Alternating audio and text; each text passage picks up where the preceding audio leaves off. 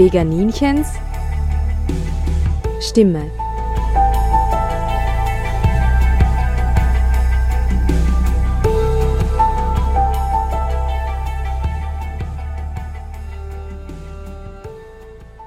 Hallo Welt, hier spricht das Veganinchen. Heute begrüße ich euch von außen, weil das Wetter so schön ist. Vor circa drei Wochen war in Wien ein Seminar, welches geheißen hat Effektives Eintreten für die vegane Lebensweise mit Dr. Melanie Joy. Viele von euch werden sie bereits kennen. Sie hat den Begriff des Karnismus geprägt. Genauso wie es den Veganismus gibt, gibt es auch den Karnismus. Das ist ein Begriff, der für ein System der Unterdrückung steht, der uns lernen will und lehren will, nicht zu denken und nicht zu fühlen. Ich wollte eigentlich selber zu diesem Seminar fahren, aber leider ist eines meiner Kaninchen, eines meiner Seelenkaninchen, das schon ganz krank war längere Zeit mit Niereninsuffizienz und Zahnproblemen, an diesem Wochenende sehr, sehr krank gewesen. Und ich habe mich dann dazu entschieden, bei ihm zu bleiben, statt zu fahren. Statt mir ist der Remo gefahren und der Remo sitzt jetzt neben mir und er hat mitgeschrieben bei diesem Seminar, erzählt mir jetzt, was alles lehrreich war. Ich habe ihn gebeten, dass er wirklich alles erwähnt, auch das, was er nicht so interessant gefunden hat, weil da verschiedene Menschen Verschiedenes interessant finden und ich mir denke, dass da sehr viel Mehrwert für meine Hörer und Hörerinnen drin liegt. Hallo Remo. Hallo Veganinchen. Du erzählst mir jetzt, was auf deinen Mitschriften steht und wenn ihr eine Frage habt, dann wirf ich sie einfach dazwischen. Machen wir so. Ja. Klingt gut. Ja, das Seminar ist über zwei Tage gegangen. Begonnen hat es mit einem allgemeinen Teil über, über Kommunikation an sich und aber ganz zu Beginn zunächst schon Infos darüber, wie kann jeder einzelne von uns den Tieren helfen, einen Unterschied für Tiere zu machen. Da hat sie ein, einige Vorschläge gehabt, äh, etwa als Freiwilliger in einer äh, Tierrechtsgruppe zu arbeiten, etwa für Greenpeace, WWF, dort Freiwilligenarbeit zu leisten, als Webinfluencer äh, tätig zu sein, also das wärst jetzt du etwa, aber auch eine Karriere in der äh, Tierrechtsbewegung anzustreben. anzustreben, wobei sie auch dazu gesagt haben, also sie kennen kaum jemanden über der ganzen, auf der ganzen Welt verteilt, der davon leben kann. Also man braucht entweder noch einen Job nebenher oder man hat das Glück, ein Haus geerbt zu haben und kann äh, da Airbnb vermieten und kann sich das dann leisten. Das hat etwa der zweite Vortragende, der dort war, der hat uns das erklärt, dass das bei ihm deshalb möglich ist ja, äh, sie hat was sehr Interessantes gebracht, eben auch den Punkt, wenn man selber sonst keine Zeit etwa hat, am Wochenende noch rauszugehen, sich auf die Straße zu stellen und dort äh, Leute anzusprechen, ähm, dann ist es äußerst hilfreich zu spenden. Sie haben dann äh, gebracht Beispiele, die waren US-lastig, also Untersuchungen aus den USA, äh, was das bewirkt. Ähm, sie haben da Zahlen gebracht, 1000 Dollar an Spenden retten ca. 75.000 Farmtieren das Leben. Hauptsächlich sind davon äh, Hühner betroffen. Also geht es um Öffentlichkeitsarbeit oder was die Menschen aufgeklärt werden, wenn man jetzt zum Beispiel an da haben sie alle Sektoren zusammengeworfen. Nicht nur ein Sektor, sondern je nachdem, was halt dann die, äh, die, die Organisation der man das spendet, macht, fließt es da oder dorthin. Aber gerade eben, wenn man diesen Influencern, diesen, diesen Campaignern hilft, die wissen, wie man so äh, eine vegane Kampagne angeht, dann ist es hilfreicher, als wie wenn man selber im Supermarktregal zum Produkt greift. Das wollen sie damit sagen. Sie hat da gebracht ein, ein Zitat von der Mutter Teresa, die gesagt hat, wenn sie sich die Masse anschaut, dann handelt sie nicht. Aber wenn sie sich den Einzelnen anschaut und dessen Leid sieht, dann wird sie handeln. Und das kann man auch umsetzen äh, auf das Spendenverhalten. Und es gibt da Untersuchungen, die eines ganz klar sagen, wenn man auftritt und sagt, 150 Millionen Farmtiere leiden, bitte hilf uns, spende etwas, dann wird weniger gespendet, als wie wenn man sagt, dieses Tier, das ist der Esel Emil, Emil leidet, bitte spende etwas, dann spenden die Menschen mehr. Ja, weil also sie das Gefühl haben, ich kann diesem einen helfen und beim anderen haben sie gleich so ein Ohnmachtsgefühl, ich genau, kann sowieso nichts machen. Genau, das ist es, ja. Dann ist noch gebracht worden, ähm, dass äh, in den USA nur von 100 der, der gespendeten Summe jährlich geht nur 1% an Tiere und von diesem einen Prozent geht nur 1% an, an Farmtiere. Die restlichen 99% werden für Hunde und Katzen gespendet, also hauptsächlich für Auffangstationen. Aha, da wären wir wieder bei dem Thema, warum essen wir Schweine und streicheln den Hund. Genau, genau. Ja. Mhm. Da hat sie übrigens auch ein Buch drüber geschrieben, die ja. Melanie. Dann ein wichtiger Punkt, den ich beherzen will und den ich stark mitgenommen habe aus, aus diesem Wochenende ist, man soll über seine Spenden auch sprechen. Ich spende hauptsächlich für Tierorganisationen oder Greenpeace auch und das aber bisher noch nie in der Runde angesprochen. Und gerade einmal im Jahr in der Arbeit kommt es zu dem Gespräch über den Steuerausgleich, hast du den schon gemacht, na, hast du was rausbekommen und so weiter. Und das ist dann so ein Punkt, wo man das ansprechen kann und sagen, ähm, ich habe ja gespendet 400 Euro für, für Tierrechtsangelegenheiten, für Greenpeace, so und so viel. Das hilft, weil sie eben auch sagt, äh, Menschen machen, was andere Menschen machen. Mhm. Und deshalb soll man sehr wohl über diese Dinge reden. Mhm. Man soll zum Beispiel auch, wenn man gut vegan essen geht, sagt sie, soll man ein Foto davon machen und das in den sozialen Medien teilen. Das ist etwas, was mir, mm, was mir überhaupt nicht gefällt, dieses äh, Essen fotografieren und einstellen, aber das hat auch eine positive Wirkung. Ja, habe ich auch schon bemerkt. Weil da, da, das liken dann auch die Fleischesser und denken sich, hm, da könnte ja. man dann doch mal vorbeischauen. Ja. Weil es immer noch, wenn sie nicht auf die Tiere achten, aber immer noch sehr gesund erscheint. Mhm ja, nach dieser Einführung ist ein Blog gekommen, grundsätzlich über effektive Kommunikation. Wichtiges Thema. Wichtiges Thema, also das hat jetzt gar nichts mit äh, veganer Lebensweise zu bewerben zu tun, sondern allgemein hat man da was mitnehmen können für die Arbeit und auch äh, für zu Hause, das ganze Zwischenmenschliche. Da ja, hat sie vorgebracht, dass das auf jeden Fall keine Hexerei ist, das kann von jedem gelernt werden die effektive Kommunikation ist, ist die Grundlage dafür, um wirklich für seine Sache auch einstehen zu können. Ansonsten müht man sich da ab und ackert sich ab und hat am Ende überhaupt äh, keinen Erfolg. Sie hat erklärt, dass es einen großen Unterschied gibt zwischen sich schämen und sich schuldig fühlen. Schuldig fühlen wir uns für etwas, das wir getan haben das heißt, man kann einfacher damit abschließen. Ich habe das getan, ich entschuldige mich und ich mache es nicht mehr in der Zukunft. Damit kommen wir einfacher zurecht, als wie wenn wir uns schämen, denn wir schämen uns für etwas, was wir sind. Ja, um effektive Kommunikation zu leben, da hat sie die drei Cs äh, auf Englisch vorgetragen, der ganze Vortrag war auf Englisch. Einmal Curiosity, also man soll äh, mit einem offenen Geist, open-minded in die Kommunikation gehen. Neugier. Mit einem offenen Herzen und aber auch couragiert, was gleichzeitig aber wieder Verletzlichkeit bedeutet. Wichtig hat sie gesagt, ist es auch, dass man äh, sich selber beobachten muss. Also ähm, man muss sich seiner Gedanken, seiner Gefühle und seiner, seiner Bedürfnisse äh, bewusst sein. Ansonsten ähm, acten wir sie aus. Ich kann es auf, Englisch, auf Deutsch nicht wiedergeben, was sie damit meint, in unserer Kommunikation und das ist äh, schadhaft in der Kommunikation. Ähm, wir sollten uns darauf konzentrieren, nicht, nicht Recht zu haben am Ende einer Diskussion, sondern sich mit dem anderen zu verbinden. Mhm. Das ist aber schwierig in manchen Fällen. Auf jeden Fall, auf jeden Fall. Ein paar Punkte zum effektiven Zuhören wurden auch besprochen, dass man ähm, als aktiver Zuhörer äh, paraphrasieren soll, das heißt äh, zusammenfassen, was man von seinem Gegenüber gehört hat in seinen eigenen Worten, dass man Fragen stellen soll, äh, wenn sie angebracht sind, also um, um äh, zu Interesse zu bekunden. Äh, Nein, eben nicht. Genau das ist falsch. Aha. Das ist falsch. Darum geht es überhaupt nicht.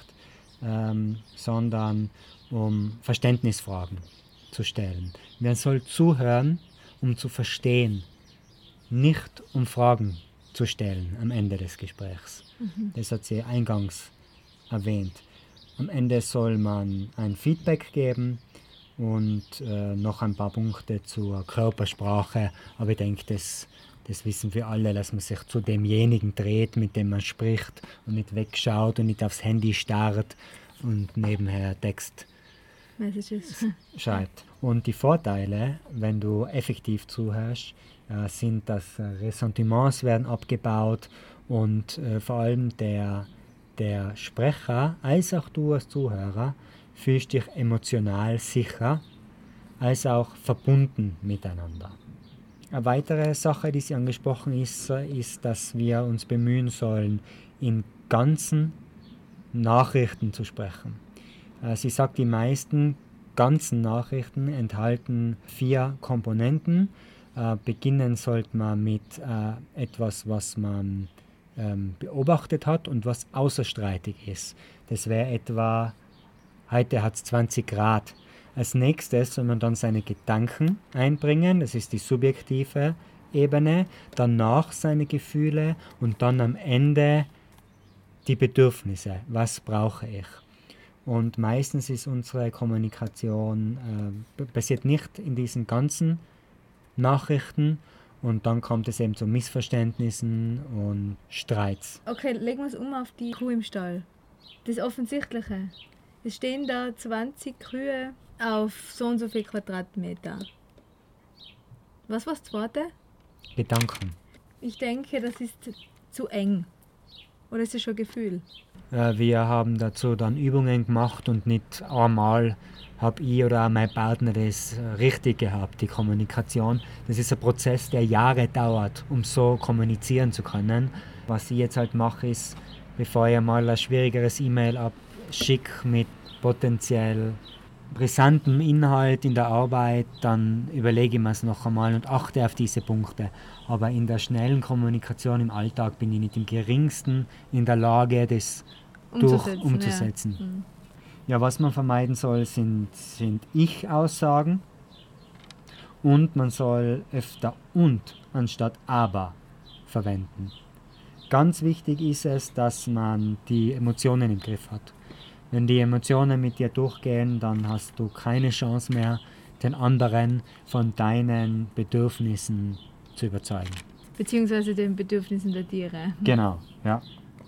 Oh, das ist der schwierigste Punkt für mich. Ja, das ist eigentlich die Überleitung schon zu äh, einem großen Block dann am zweiten Tag, der sich über das eben effektive Eintreten für die vegane Lebensweise beschäftigt hat. Und ähm, da hat sie all diese Punkte gebracht, wie es uns durch Kommunikation, durch die effektive Kommunikation gelingt, unser Gegenüber, nicht veganes Gegenüber zu beeinflussen und für die vegane Idee zu gewinnen. Da hat sie gesagt, wir müssen uns klar werden, es geht nicht darum, die Herzen zu verändern, viel mehr als wie sie zu öffnen für neue Ideen. Wir müssen den Leuten helfen, den ersten Schritt zu machen in eine andere vegane Lebensweise und nicht den letzten, also zum Veganer auf alle Zeiten zu werden. Für die ganzen Campaigner hat sie dann Punkte gebracht, Hindernisse in der effektiven Kommunikation, das ist nämlich zunächst einmal, dass man seine Zuhörerschaft nicht kennt, dass man zu sehr emotional geladen ist und zu wenig Informationen hat. Das sind die drei Punkte, die hinderlich sind. Immer wieder hat sie erwähnt, zwei Dinge. Man soll sich darauf konzentrieren und das sollte das einzige Ziel sein, dass man Samen sät und auf jeden Fall nicht wieder diesen moralischen High Hammer. Ground einnehmen. Mhm. Ich bin besser, weil ich bin vegan. Du bist schlecht, weil du Fleisch isst. Damit verliert man. Um sich besser in das Gegenüber hineinversetzen zu können, soll man sich daran erinnern, dass man selber einmal Fleisch gegessen hat. Man muss die Nicht-Veganer wieder als Individuen erkennen und sie wieder nicht überinformieren. Also auch es geht wieder darum, auf das Wie sich zu konzentrieren, als wie auf den Inhalt. Das alles oder nichts denken muss abgestellt werden. Also entweder du wirst jetzt vegan und zwar für die richtigen, für den richtigen Grund und der einzige richtige Grund ist das Leiden der Tiere und ansonsten bist du ein schlechter Mensch. Weil viele werden ja Veganer oder reduzieren ihren Fleischkonsum, ähm, weil sie aufs Klima achten wollen oder aus gesundheitlichen Gründen. Und da sagt sie eben, es ist ganz wichtig, dass, dass man das auch annimmt und dies auch gelten lässt. Weil es im Endeffekt ja auch den Tieren hilft. Genau.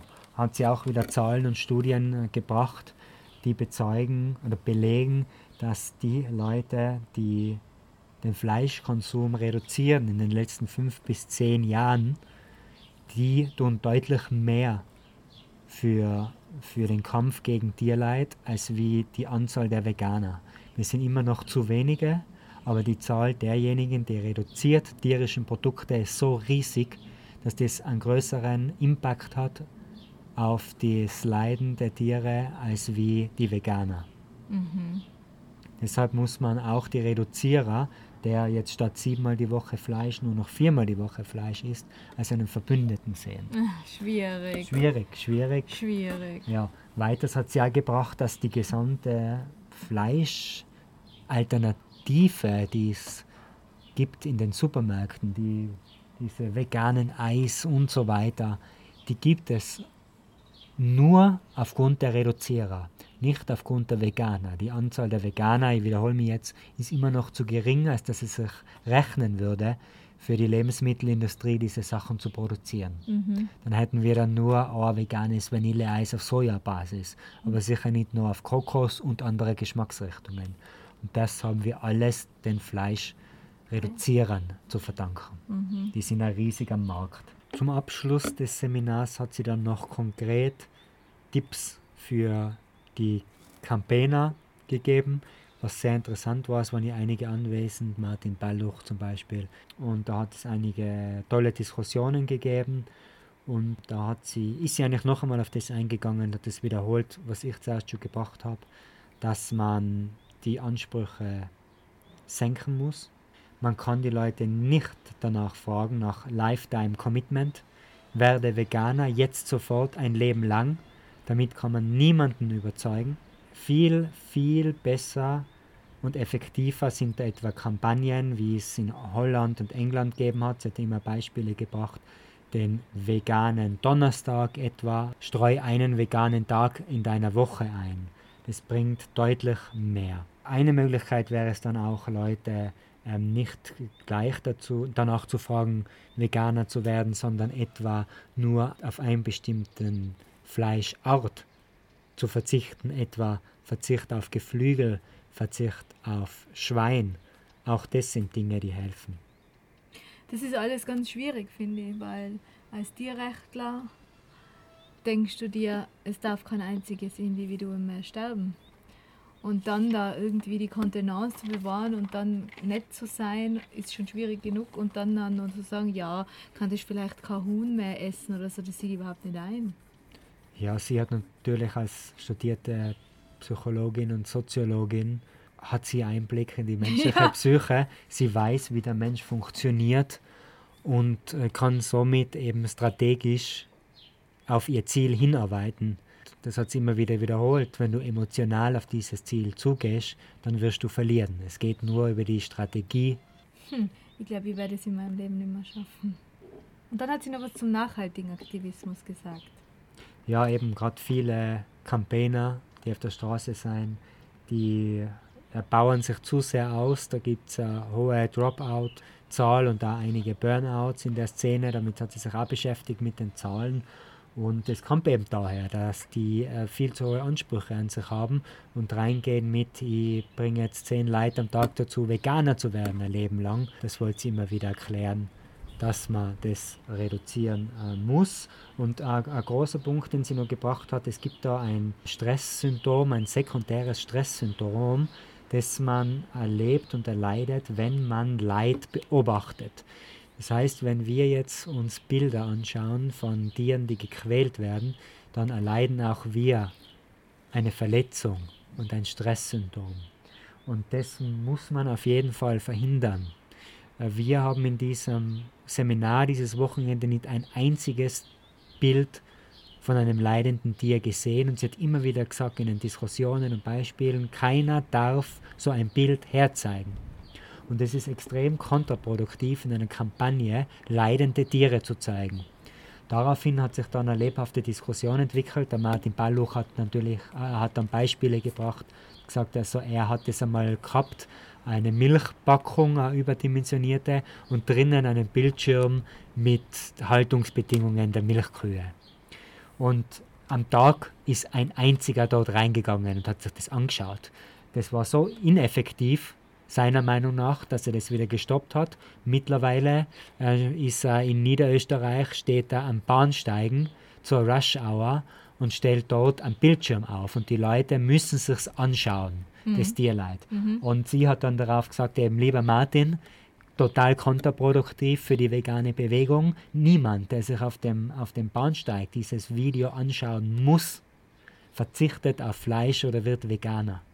Bitte geh wieder zurück schafft diesen sicheren Raum für jemanden, der bereits so offen ist und emotional gefestigt, dass er freiwillig für sich entscheiden kann, ich bin bereit, mir diese Schreckensbilder anzuschauen.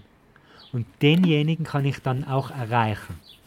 Ah, es ist total schwierig, weil ich finde, ah, die Welt sollte erfahren, was hinter den Wänden abgeht und was hinter der Milch steht.